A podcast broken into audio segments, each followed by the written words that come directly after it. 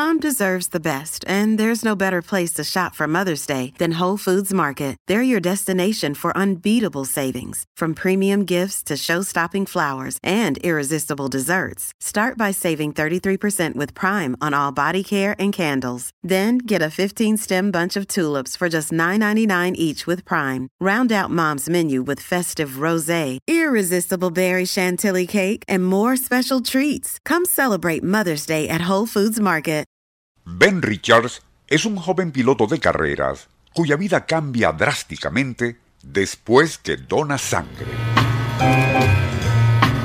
Ello se debe a que, y por alguna extraña anomalía bioquímica, su tipo sanguíneo, O negativo, contiene anticuerpos y elementos inmunológicos que rechazan todo tipo de infecciones e impiden además la formación de placas que obstruyen las arterias. Algo que, de hecho, le convierte en una persona inmortal, pues aparte de un accidente grave o se le dispare a boca de jarro, jamás podría morir por causas naturales. Así, y cuando un personaje multimillonario, decrépito y al borde de la muerte, recibe una transfusión de su sangre y milagrosamente se recupera, le ofrecerá a Richards fabulosas sumas lujos inimaginables y todo lo que desee, con tal de que permanezca para siempre a sus órdenes y a su lado, a fin de que le suministre regularmente de su maravillosa sangre. Cuando Ben rechaza esa lujosa esclavitud, el potentado lo secuestra para asegurarse así de que recibirá regularmente las transfusiones revigorizantes. Pero Richards logra escapar y a partir de entonces su vida pasará a ser una constante fuga y ocultamiento de todo un ejército de esbirros y agentes contratados por el multimillonario para localizar.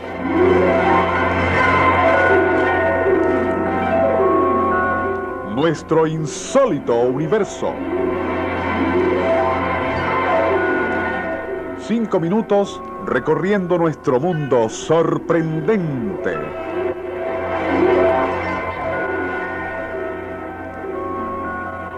Es probable que uno que otro escucha haya reconocido en el relato del comienzo a la trama de una serie televisiva norteamericana que, y al contrario del personaje que la protagoniza, no fue inmortal, ya que duró muy poco, desde septiembre de 1970 a enero de 1971. Si hoy la estamos rememorando, ello se debe a que, en cierta forma, parece que podría existir en la vida real una situación que recuerda, con las salvedades del caso, la temática descrita.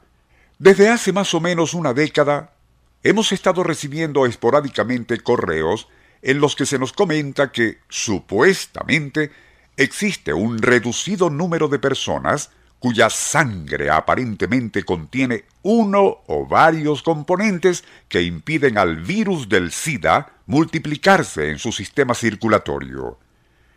Algunas de esas personas son de lo que se conoce como de alto riesgo, es decir, muy promiscuas y que practican el sexo sin protección, pero aún así, y si bien en ciertos casos resultan ser cero positivos, parecen ser inmunes a los estragos que provoca el virus en el sistema inmunológico de los afectados.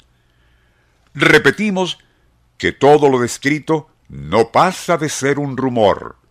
Una de esas consejas que forman parte de lo que se conoce como mitología popular, con ridiculeces como la del Área 51 en Estados Unidos, donde supuestamente se encuentran los restos de un platillo volador, o que el atentado contra las torres de comercio en Nueva York no fue obra de terroristas, sino de la CIA.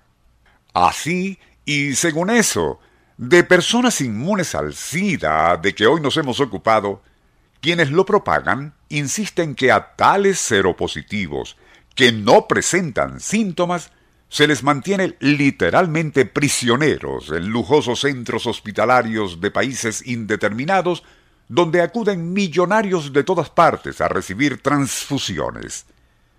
Por estas, cancelan sumas astronómicas con la esperanza de que esa sangre inmunoreforzada les confiera no solo una salvaguarda contra el SIDA, sino quizás contra otros tipos de infecciones e incluso les hagan inmortales, como en la serie televisiva de los años 70, siglo XX. Nuestro insólito universo.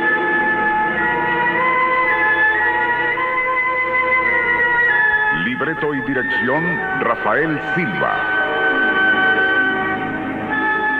Operador Francisco Enrique Mijares. Les narró Porfirio Torres.